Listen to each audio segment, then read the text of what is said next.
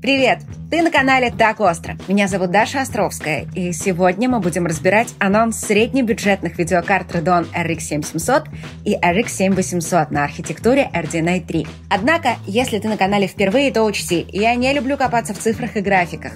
Вместо этого предпочитаю докапываться до самой сути. И в этом видео я буду говорить буквально обо всем. В каком состоянии находится компания AMD? Есть ли у нее шанс дать NVIDIA настоящий бой? какими получились нынешние видеокарты и чего ждать от четвертого и пятого поколения архитектуры RDNA. А еще я расскажу, как AMD дошла до такой жизни и какими революциями она может порадовать нас в будущем. Так что устраивайся поудобнее, будет интересно. Буквально на днях Министерство цифрового развития России заявило, что в стране до сих пор имеется дефицит айтишников. Тысяч так в 500-700. И эта цифра могла быть намного больше. Но спасибо онлайн-школам. Они этот дефицит активно восполняют. Да, речь о тех самых курсах айтишников, реклама которых всем уже надоела, потому что она буквально везде. Но возникает вопрос, а почему она везде? Да потому что там реально учат максимально востребованным профессиям. Хочешь пример? Пожалуйста. Full Stack разработчик на Python. Это такой универсальный специалист, который самостоятельно может работать как над внутренней, так и над внешней частью сайта. Поэтому и зарплаты у них более чем достойные – 157 тысяч рублей в среднем.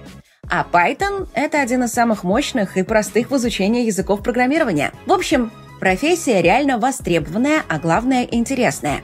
Но тут важно определиться, а где ты будешь получать все эти знания – и вот тут в дело вступает онлайн-школа Skill Factory.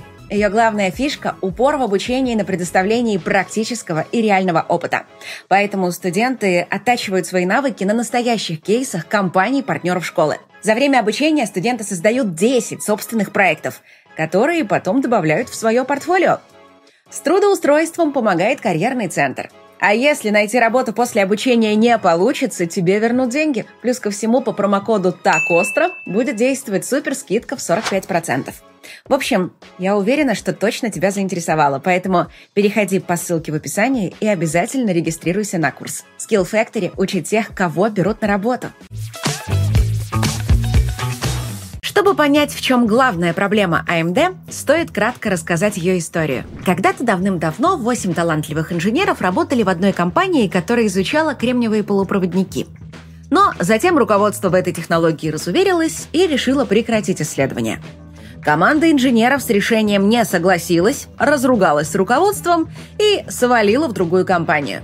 Там они еще раз разругались, на этот раз уже между собой, и четверо из них создали Intel, а позже еще часть инженеров основали компанию AMD. Но у второй отколовшейся команды дела сразу начали идти не так хорошо. Пока Intel творила историю, AMD, по сути, была ее подрядчиком и разбивала купленные по лицензии процессоры. Но склочный характер давал о себе знать, и в 95 году они опять все переругались и разошлись. На этот раз окончательно. AMD начала выпускать собственные процессоры. Поначалу дела шли даже хорошо. Благо, они купили у конкурентов удачную архитектуру. Вот только создать ей удачную замену уже не получилось – и со временем компания все больше и больше начала отставать от Intel. Она даже купила производителя видеокарт ATI, чтобы наверстать упущенное в плане встроенного видео. Но эта покупка еще больше подрывает финансовую стабильность компании. И в 2009 году AMD оказывается не по силам содержать собственные фабрики. Казалось бы, вот он, конец всего.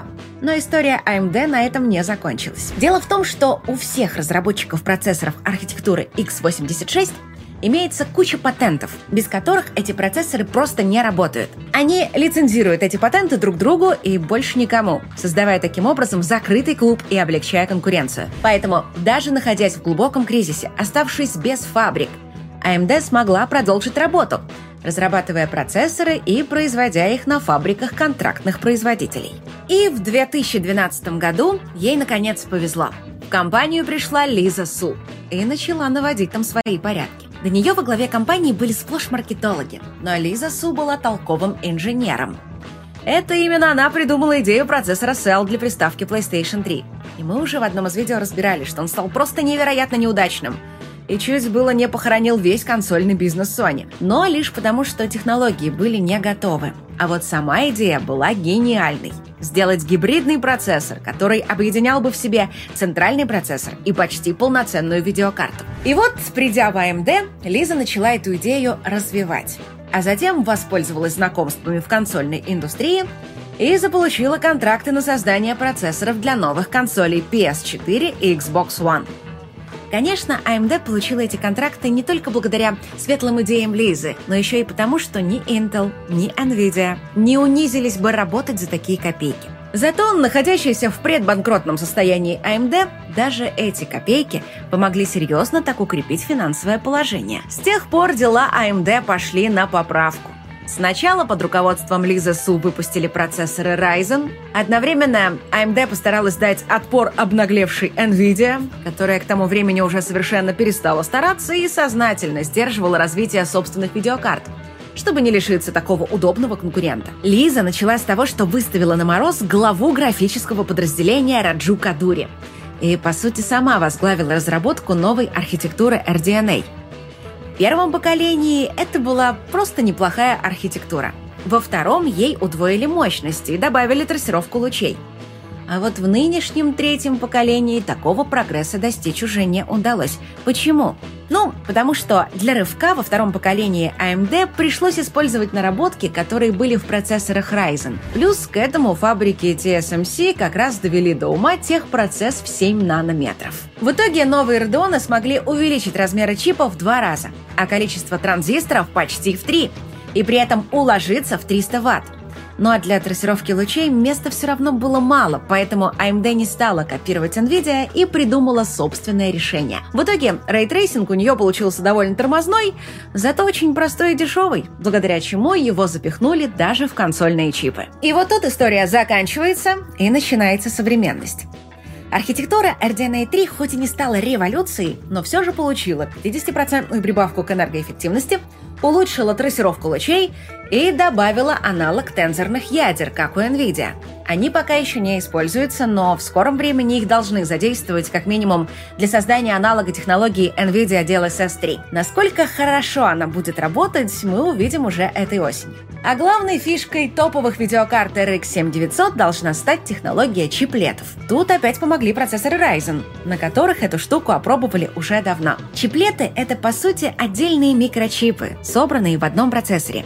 И казалось бы, а чем он отличается от древних видеокарт с двумя процессорами? От них ведь давно отказались, признав неэффективными. Это верно, но чиплеты — это не отдельные процессоры, а скорее как ядра одного процессора. Они связаны между собой сверхбыстрой внутренней шиной, благодаря чему могут работать как единый чип. Но так как по факту это много маленьких чипов, делать их проще, дешевле, в них меньше брака, и их можно разгонять до более высоких частот. Казалось бы, сплошные плюсы. В теории так и есть. Но похоже, что в реальности у AMD появились проблемы. Потому что есть у чиплетов одно слабое место. Та самая сверхбыстрая связь между ними создается с помощью специальных мостов – и для их работы тоже нужны транзисторы и энергия. И чем связь быстрее, тем больше энергии нужно. Если брать процессоры Ryzen, там транзисторов буквально раз-два и обчелся. Даже у самой топовой модели их кажется всего 13 миллиардов. Так что увеличить энергопотребление там не проблема. Хотя последние Ryzen все равно вышли довольно горячими. Ну и теперь представь, какие проблемы с чиплетами могли возникнуть у видеокарт, где транзисторов в разы больше. У топовой Radeon RX 7900 их почти 60 миллиардов. Но даже это не помогло ей одолеть топ от NVIDIA.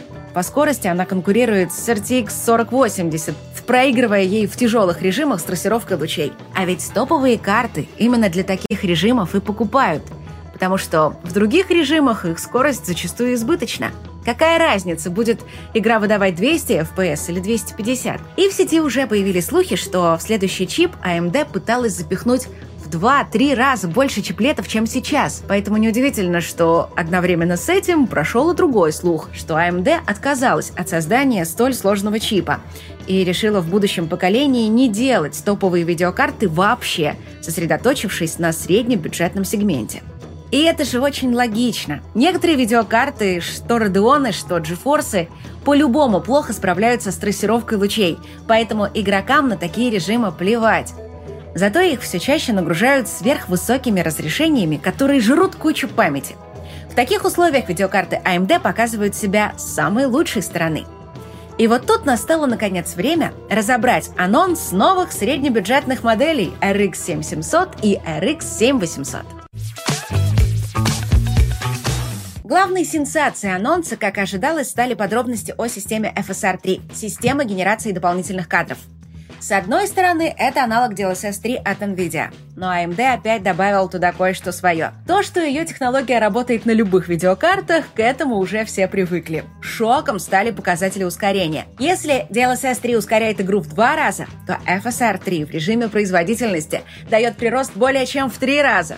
Кроме этого, в следующем году AMD обновит драйвера так, что эту технологию даже не нужно будет добавлять в игры. Видеокарта сможет активировать ускорение почти в любой игре на базе DirectX 1112. Но тут уже даже AMD признается, что да, это будет не совсем то же самое, как если добавлять технологию вручную. И артефактов в таком варианте будет гораздо больше. Но многие игроки очень терпимы к артефактам. Зато тройная скорость — это тройная скорость. Этой осенью FSR 3 появится Forspoken и Immortals of Avium.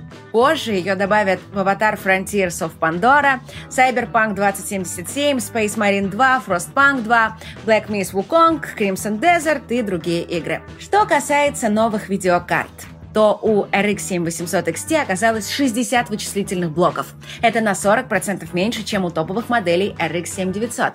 Зато младшая RX 7700 XT от нее почти не отстает. У нее 54 блока, при этом частоты даже чуть повыше.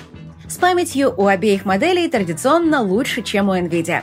Старшая имеет солидные 16 гигов памяти и шину в 256 бит, а младшая 12 гигов и шину в 192 бита.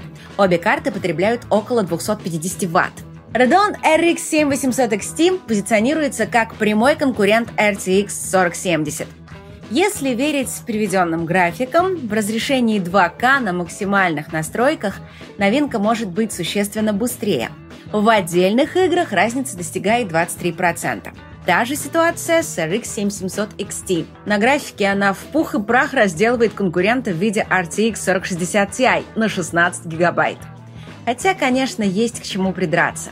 Например, среди игр, в которых новинки имеют огромное преимущество, указан Киберпанк, а это значит, что максимальные настройки не такие уж максимальные, потому что вряд ли при включенном рейтрейсинге видеокарты AMD имели бы преимущество. Но, как уже было сказано, в данном сегменте режим с трассировкой не котируется, поэтому даже не буду с этим разбираться. Куда интереснее цена. Без учета налогов старшая RX 7800 XT стоит 500 долларов. Младшая RX 7700 XT – 450 долларов. И формально это на 100 и на 50 баксов дешевле прямых конкурентов, но есть проблема. По факту эти цены не значат совершенно ничего. Сколько эти карты будут стоить реально в магазине, пока никто не знает. И сколько к этому времени будут стоить карты конкурента, тоже никто не знает. Потому что как раз появилась информация от проверенного инсайдера, что в ближайшие дни или недели как минимум модели RTX 4060 серьезно подешевеют – это будут неофициальные скидки. Просто в магазинах карты можно будет купить сильно дешевле рекомендованной цены. И тут надо добавить, что по факту это уже происходит. Потому что прямо сейчас в западных магазинах карты NVIDIA можно без проблем купить дешевле, баксов на 50. И если они подешевеют еще больше, AMD тоже придется призадуматься. Но в текущих условиях их предложение выглядит прямо отличным. Нормальная шина, нормальный запас памяти, плюс зверский буст скорости в виде FSR 3. А главным стимулом для покупки будет, конечно, жгучее желание наказать NVIDIA за непростительную наглость. В общем, как видим, у AMD все очень неплохо, даже и без чиплетов.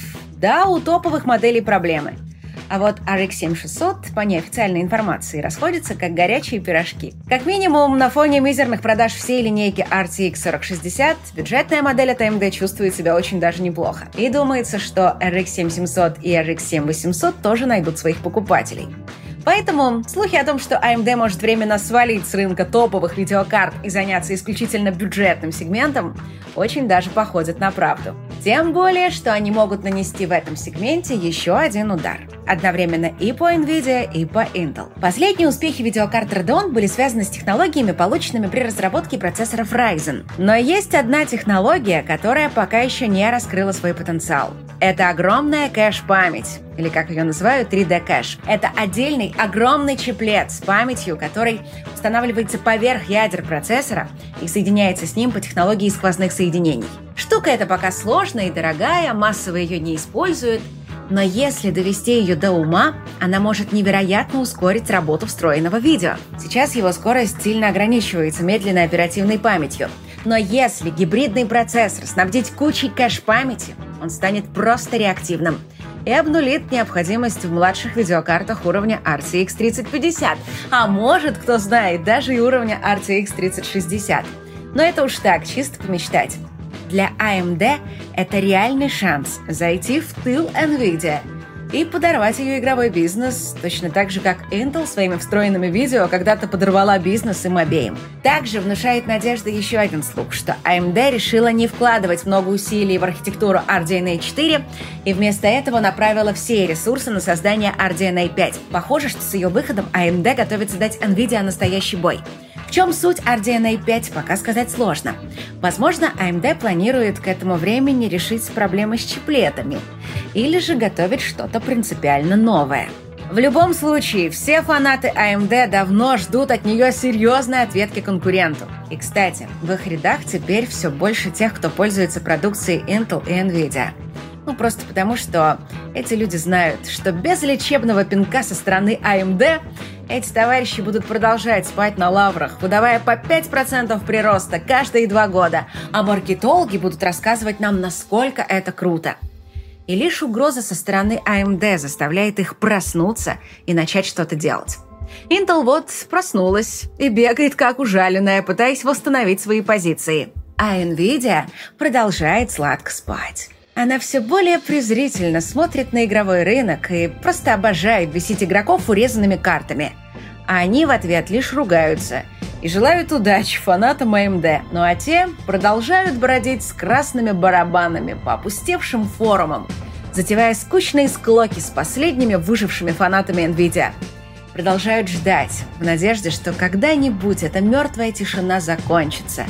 И где-то вдали раздастся гром – гром, который разбудит спящего на вершине Титана. И проснувшись, он вздрогнет, потому что будет знать, что у этого грома есть свой цвет.